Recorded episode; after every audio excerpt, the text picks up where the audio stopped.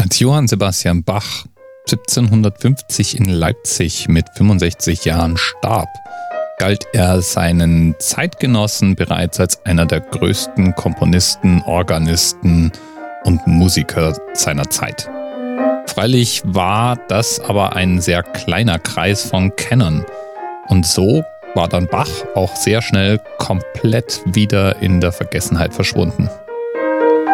Das kann man sich kaum vorstellen. Heute ist Bach bekannt als einer der ganz Großen. Manche sagen als vielleicht sogar der größte Komponist aller Zeiten.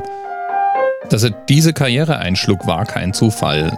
Väterlicherseits waren praktisch alle seine Vorfahren Kapellmeister und Musiker gewesen. Und so war auch er ein ganz großer Organist, ist damit in die Fußstapfen seines Vaters getreten. Trotzdem lag sein Werk nach seinem Tod erstmal 80 Jahre brach. Erst 1829 kam es zu einer neuen Uraufführung der Matthäus-Passion und damit zu einem Wiedererwachen des Interesses am Bach. Heute freilich kann man sich nicht mit klassischer Musik beschäftigen und Bach dabei ignorieren.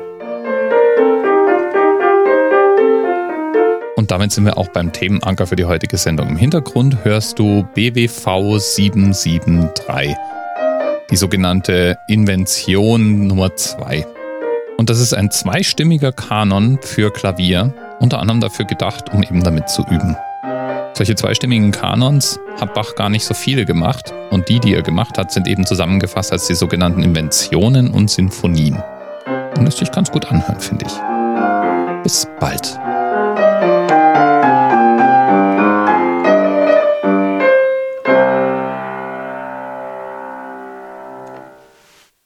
TMRS 10, 9, 8. The experience of 47 individual medical officers.